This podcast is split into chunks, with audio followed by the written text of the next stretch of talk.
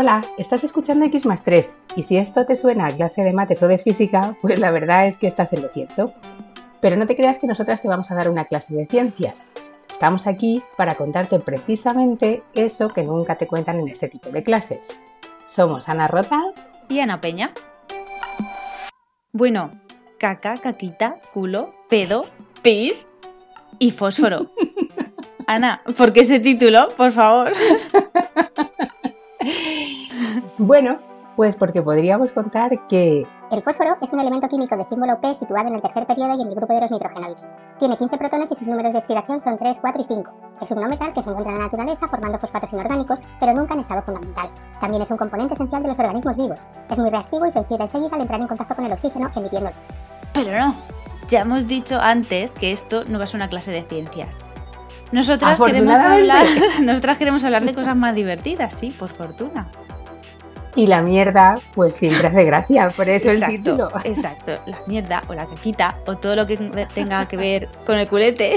En este caso el pis. En este caso el pis, la Culo, culo, culo. Ah, pareces Bar Simpson. Bueno, hoy vamos a hablar del descubrimiento del fósforo y eso se hizo a partir de litros y litros de orina. ¿Eh? ¿Ya estás arrugando la nariz? que ya empieza a leer mal, sí, a mí ya me está empezando a leer mal. ¿eh? Pues sí, ya huele mal. El fósforo se descubrió por casualidad, no sé si lo sabéis. Esto demuestra que no toda la ciencia que se conoce es fruto de una larga investigación, que también hay cosas que se encuentran buscando otras. Y con esto, ojo, no quiero, no queremos menospreciar a los investigadores, que no parezca que creemos que su trabajo es fruto no, no, de la no, casualidad. Por supuesto claro que, los valoramos mucho, pero sí es verdad que a veces se buscan unas cosas y se encuentran otras. Y eso tiene un nombre. El nombre es serendipia. Y el fósforo es un claro ejemplo de serendipia. Para ponernos en situación tenemos que remontarnos a 1668. Esa es la época de Newton, el de la gravedad. Y el de la fuerza es igual a masa por aceleración. ese, ese es el auténtico. Con él dio comienzo la ciencia tal y como la conocemos y seguro que habéis oído hablar de que Newton fue el primer científico moderno, pero también el último alquimista. Pues sí, es que es cierto. Con Newton quedó definida la ciencia moderna y el pensamiento racional, pero Newton no tenemos que olvidar que empezó practicando la alquimia. Luego, pues según fue adquiriendo experiencia, introdujo, introdujo los principios matemáticos y cambió la magia por el pensamiento crítico. Es decir, que pasó de ser un alquimista a un científico. Pero en aquella época, sí, hay que tener en cuenta que, esto no es, no es como ahora que era todo, que ahora va todo muy rápido. En aquella época la información no se extendía a la velocidad de ahora. Newton comenzó la física moderna, pero eso no significa que se acabase con todos los alquimistas de un plumazo. Aún seguía existiendo muchos.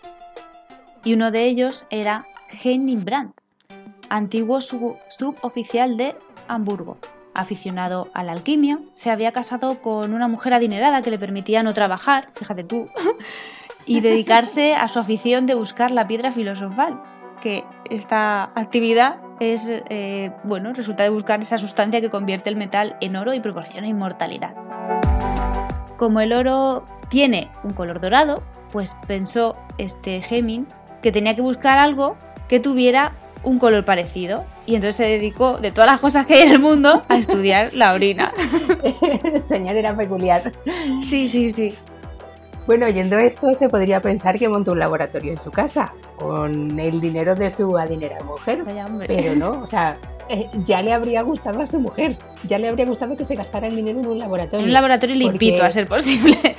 exacto, limpio con medidas de seguridad y tal. No, no, no, no. Lo que le hizo a la mujer pues fue conseguir 50 cubos de orina que no me quiero ni imaginar y que tampoco sabemos de dónde sacó y se los llevó a su casa. Tú imagínate eso con las condiciones higiénicas de la época. Y el pavo se dedicó a manipularla. O sea, mm, ¿entiendes ahora lo de cacaculo pedopis? O sea, es que... Sí, sí, que lo más suave que podemos decir, sí. sí, sí. Pues en sus experimentos este hombre primero dejó evaporar el agua. Cuando el residuo se pudrió, lo hirvió y lo dejó fermentar durante meses hasta obtener una pasta color negro, una pasta oscura. Luego calentó ese concentrado y lo mezcló con arena, porque lo dio por ahí, imagino. Y finalmente destinó, no, destiló, ay que estoy leyendo mal, y finalmente destiló los, los vapores en una cubeta llena de agua. Yo no sé, esa sensación, bueno, tiene que ser perfecta, vamos. Después de todo ese proceso y sus correspondientes olores, en el fondo se acumuló una sustancia de color azulado y algo transparente, lo que nadie se puede imaginar que puede ser. Exacto, o sea, después de, después de todo eso, hizo, es que te imagínate cuando se evapora el agua, o sea, lo que queda es precisamente el agua es lo que le hace evitar el olor. Lo que queda, eso tenía que apestar. Pero no solo eso, podrido, concentrado, fermentado. Sí, sí, fermentado bueno, Pues, sí, sí, vamos. Qué asco. Pues de todo, después, después de eso, resulta que lo que consiguió estaba bastante lejos del amarillo del oro que quería conseguir. O sea, después de montarla que montó encima no consiguió lo que quería. Vaya, hombre, iba a pensar que iba a quedar algo. Tú imagínate la mujer. O sea, ¿qué, qué pensaría la mujer después de todo eso? Bueno, pues fuera del agua, esta sustancia daba hasta miedo, porque, o sea, lo que consiguió era una cosa que brillaba de forma fantasmal. Bueno, de forma fantasmal que además, claro, o sea, es que además hay que ponerse en esa situación. O sea, nosotros ahora tenemos, o sea, sabemos lo que es un rotulador fluorescente, o sabemos que eso de el reloj ese cuando, cuando apagas la luz y brilla, las sí, del reloj. Sí. Pero es que por aquel entonces solo se conocían 12 elementos. Entonces, imagínate qué miedo cuando, cuando vio eso y por si fuera poco, eso que había conseguido se inflamaba espontáneamente. O sea, no sé, no sé, no sé, no sé. Llegados a este punto, bueno, tenemos claro que Bran era un cerdo absoluto, pero no podemos decir que era tonto. El hombre sabía que andaba muy lejos de la piedra filosofal, pero sí, bueno, es que eso no hace falta ser poco listo, pero enseguida se dio cuenta, enseguida se dio cuenta que había descubierto algo importante. No era lo que buscaba y no sabía lo que era, pero le puso nombre. Lo llamó Fos, de luz, y Foros, de traer, con PH, que creo que viene del griego, ¿no, Ana? Y de ahí nació el fósforo. Fos, foros, claro, claro. El hombre, en un alarde así como de científico, pues repitió el experimento porque por aquello de que, claro, o sea, por contrastar. tenía que repetirlo, claro, por contrastar, o sea, ves como ahí empezaba a atisbar su, su pensamiento crítico. Y bueno, y se dice que tuvo que manipular, ojito, ¿eh? 5.500 litros de orina para obtener apenas 120 gramos de fósforo. Se deshidrataron los vecinos. Yo, no es que no quisiera ser su mujer, es que no quisiera yo estar en, ni en su vecindario. No, no, no, o sea, qué asco, 5.500 litros de orina. Es que no me lo puedo imaginar. No me puedo imaginar eso. Qué asco. ¿Y qué pasó después con ese señor Brand? Todos habéis hablado del fósforo en clase, seguramente, pero seguro que nunca habéis oído este nombre, porque yo tampoco. Porque es que muy famoso en realidad no se hizo. bueno, pues con su arte no se puede hacer muy famoso. Hombre, esta historia, aunque solo sea por eso, se tenía que haber hecho famosa y tenía que haber recorrido, yo qué sé, todos los confines del universo. Pero vamos, no, la verdad es que el hombre fama, fama no ha tenido. Pero yo creo que fue un poco culpa suya porque una vez que tuvo claro lo del descubrimiento, decidió mantenerlo en secreto. Yo creo que, o sea, el tío quería sacar partido y no sabía cómo. Sí, dijo, no se lo cuento a nadie. Manera, claro. Claro. Lo que pasa es que su vanidad pudo más que él, y lo acabó contando, no se pudo aguantar, al menos a las personas cercanas. El caso es que el secreto se difundió y su casa se llenó de curiosos que querían ver esa sustancia que brillaba pues de esa forma tan extraña. Tuvo que atraerlos con esa, con esa publicidad, no con el origen. Sí, porque con el Claro, venías a mi casa, sí. Un día llegó a su casa, imagino, el científico Daniel Kraft y le propuso comprarle el secreto de la fabricación. Brand se lo vendió y Kraft se dedicó a exhibirlo por las cortes de toda Europa. Este fue el, el años comercial. eh, sí, se hizo de comercial, exacto. Diez años después de ese descubrimiento y esas exhibiciones, o sea, de, andar de corte en corte, Robert Boyle, que es el padre de la química moderna, que también os sonará porque es el de la presión y el volumen en, los gases, viendo lo que hacía Kraft y hablando un poco con él, pues este que sí que sabía de química, adivinó el procedimiento de fabricación. Boyle lo escribió y este no era tan, tan rácano como Brandt, pues lo entregó en un sobre cerrado a la Royal Society de Londres para que todo el mundo pudiera usarlo, pero en sobre cerrado y con la orden de que no se abriese hasta su muerte. O sea, era altruista, pero un poco rarete también el, hombre. Sí, lo entrego, pero no lo abres hasta mi muerte. No sé, un poco raro, sí. un ayudante suyo, menos generoso, Gottfried Holtwitz, si lo he dicho bien, comenzó a fabricarlo al por mayor y a venderlo por Europa. Y este, Godfrey, se forró. Este fue el más listo. Este fue el listo, sí. Mientras tanto, otro químico muy famoso, Leibniz, llegó a un trato con Brandt, el descubridor, el guarro, para fabricar cantidades enormes para el duque de Hanover. ¿Y para qué quería el duque de Hanover tanto fósforo? Pues no está muy claro, no está muy claro. Pero se piensa que pudo querer utilizarlo para la iluminación de los edificios o para fines militares igual. No sé con qué idea. Pero bueno, una idea pues nada buena tampoco porque como hemos dicho este líquido era inflamable y podrían haber salido todos ardiendo o algo peor. O algo peor, la verdad es que menos mal, menos mal. ¿Ves? O sea, hay casualidades que a veces pues también nos, nos benefician. Leibniz consiguió un suministro de orina todavía peor, un suministro de orina de los soldados de un cuartel cercano. O sea, tú imagínate, todos los soldados meando en un cubo y luego acercándoles el cubo a la casa de Brad. Yo es que no me quiero ni imaginar el reguero de gente. El reguero de gente, el reguero de orina y con lo que eso se escapase, madre mía. No sé, no sé. No, sí, si no, no pasan más enfermedades, eh, porque no sé por qué. Hombre, a ver, esto era 1600 y pico. Esto, esto hoy en día sería impensable. O sea, tú tienes un vecino así y lo primero que haces es denunciarlo. claro. Bueno, el caso es que Bran recibía todos los días unas enormes cantidades de orina que lógicamente no, pudo manipular porque además tampoco tenía medios para hacer eso. Entonces, al no poderlo, o sea, no lo pudo manipular en los plazos establecidos. Como no cumplió, pues Leibniz se cansó de esperarle y se dedicó a otros asuntos que todos sabemos que luego le acabaron dando fama mundial como químico. Sí, pues menos. Bran, menos, bueno, no sé yo, porque Bran se quedó empantanado con la orina y sin el contrato de compra por parte del duque.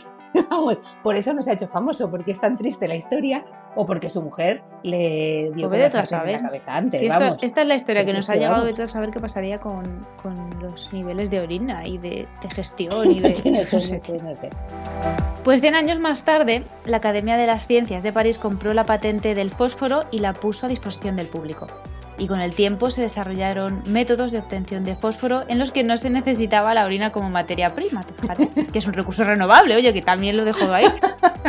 Ahora se conoce que el fósforo existe en la naturaleza, pero no aislado, sino formando compuestos. Y ahora, pues, entre otras cosas, se saca de las rocas.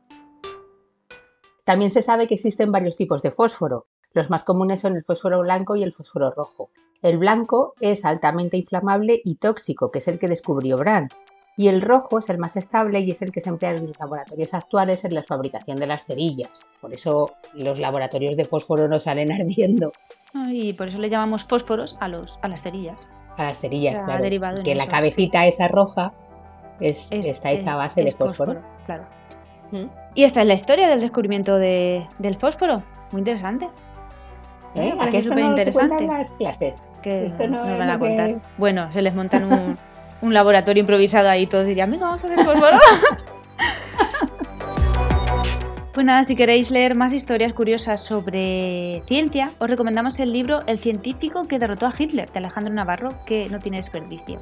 Son, tú lo has leído, Ana, son un montón de historias cortitas mm, sobre ciencia y oye, pues cada cual más curiosa. Sí. A ver, X 3 tiene un Discord, un servidor de Discord de ayuda a estudiantes de la ESO y de bachillerato. Allí pues mm, se pueden encontrar muchos ejercicios resueltos y sobre todo se pueden preguntar dudas que contestamos, pues todo lo que os surja sobre matemáticas o sobre física o química, que no hay ningún problema que contestamos gratis. Pues allí en ese Discord también hay un canal que está dedicado a la recomendación de libros. Entonces allí os dejaremos una reseña del científico que derrotó a Hitler, por si queréis volver a él en cualquier momento. Yo lo he leído y la verdad es que el libro, o sea, es todo así, historias cortitas de estas, pero no tiene desperdicio. A ver, unas son graciosas y otras no tanto, ¿no? sí, pero son fáciles de leer, porque al final los cuentos cortos Siempre, siempre enganchan más. Sí. Además, no es un libro que tengas que leer de principio a fin, o sea, te puedes abrir el libro por la mitad, leerte una historia y olvidarlo, y luego dentro de una semana volver a leer otra. La verdad es que el libro está muy bien. La invitación al Discord, que no lo he dicho, la podéis encontrar, bueno, en todas las redes sociales, arroba x más 3, x con letra, o sea, x, m, a, s, t, r, e, s. ¿Vale? Eso en todas las redes con sociales. La X más con letra y 3 con letra también. Eso es importante decirlo, que luego lo ubicamos. Sí, que luego se, se queda por ahí. Vale, pues esa, o no nos la pedís directamente, ¿eh? o sea, alguien quiere entrar en el Discord y ve que no la encuentra, que nos escriba por cualquier red social o por cualquier manera que trate de contactar con nosotros, que se la, se la pasamos. Muy bien, perfecto. Bueno, pues nosotros nos despedimos hasta Pues el próximo sí. programa, ¿no? Ya toca. Sí, Recordaros sí. que este podcast pertenece a la red de podcast Podcastidae, la red de podcast de ciencia, medio ambiente y naturaleza, y que se puede escuchar en todas las plataformas de podcast. Si no nos encontráis, también podéis entrar en la web de Podcastidae, podcastidae.com barra x más 3, y desde ahí pues acceder a cualquier programa o al resto de podcast del resto de compañeros. A nosotras también nos podéis encontrar en, las redes de, nuestras redes particulares, de forma particular. Yo en Twitter soy arroba peserranoana y en el resto arroba con. ¿Y tú? Y yo soy arroba letrasciencia en Twitter y en Instagram, que soy arroba anarrota, pero con todas las consonantes dobles. Arroba A-N-N-A-R-R-O-T-T-A. De todas maneras lo dejaremos puesto en las notas del programa. Sí, Para que- porque al a final tratar estamos soltando aquí que se me acaba de ocurrir que podíamos dejarlo puestos en las notas. Pues sí, pues sí, porque nos podéis encontrar en todos los sitios, pero a ver quién se acuerda de cómo nos tenéis que encontrar. Es- Esto sí que va a ser un examen. eso sí que es un reto, sí, sí. Bueno, Ana, Pues pues, un placer volver a los micros contigo.